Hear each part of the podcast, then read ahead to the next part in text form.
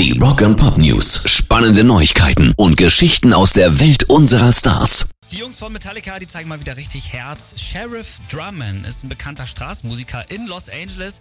Der spielt immer seine Drums. Von der Ladefläche seines Trucks hat er an diesem Setting auch über sechs Jahre rumgeschraubt und gebastelt. Und jetzt wurde ihm einfach seine Karre samt den Drums geklaut. Das Auto hat man wiedergefunden, aber die Trommeln sind weg. Und da sind jetzt James Hetfield und Co. eingesprungen, haben ihm ein komplett neues Drumset geschenkt und dazu geschrieben, es ist uns eine Ehre, einem anderen Künstler zu helfen. Lasst die Musik weiterleben. Eine echt coole Geste. Rock and Pop News. Tina Turner und ihr Mann und ehemaliger Plattenboss von Amy haben sich ein neues Wochenendhaus am Zürichsee gekauft für 67 Millionen Euro. Natürlich. Für ein Wochenendhaus. Wegen der Pandemie und ihrer Folgen verzichten wir, wie viele andere Schweizerinnen und Schweizer auch, leider auf Reisen, sagt ihr Mann. Und mit diesem Anwesen haben wir ein neues Wochenendrefugium in unmittelbarer Nähe gefunden. Ja, wer kennt's nicht?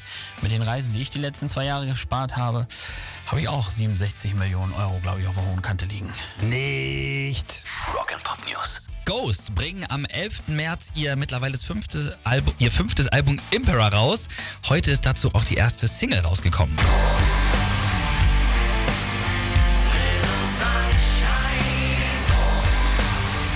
Typischer Ghost Sound.